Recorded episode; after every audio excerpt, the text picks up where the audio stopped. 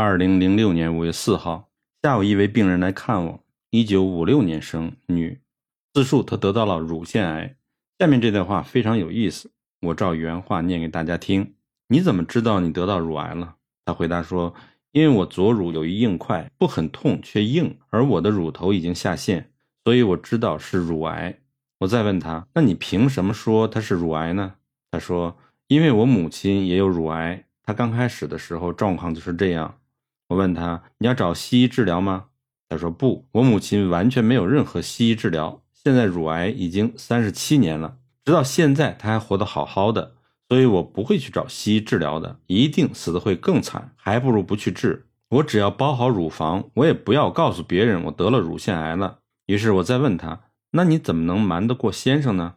他说：“我先生已经死了。”我叫他不要开心脏刀，他偏不听，硬是去开刀了，结果死在医院里头。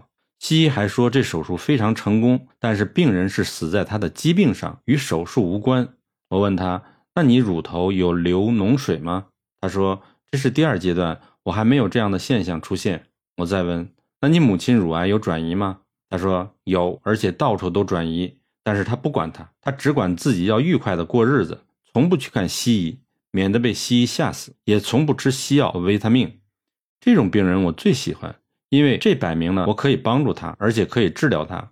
因为这个病人完全没有动过手术、做过化疗，只要西医没有碰过的病人，一般来说治疗都很有效。一旦西医先动了手治，没有治好，再来找中医治时就很难恢复过来。上面这个案例就是智者和愚者不同所在。智者可以从他人发生的事件学到教训和经验，愚者永远学不到这一点，永远是一直在犯同样的错误而不自知。智者因为无惧而开心的过日子，愚者因为恐惧而沮丧的过日子。读者试想一下，一位得到乳癌患者已是很沮丧了，西医每天还在吓唬他们，威胁他们不做手术、不做化疗就没救了。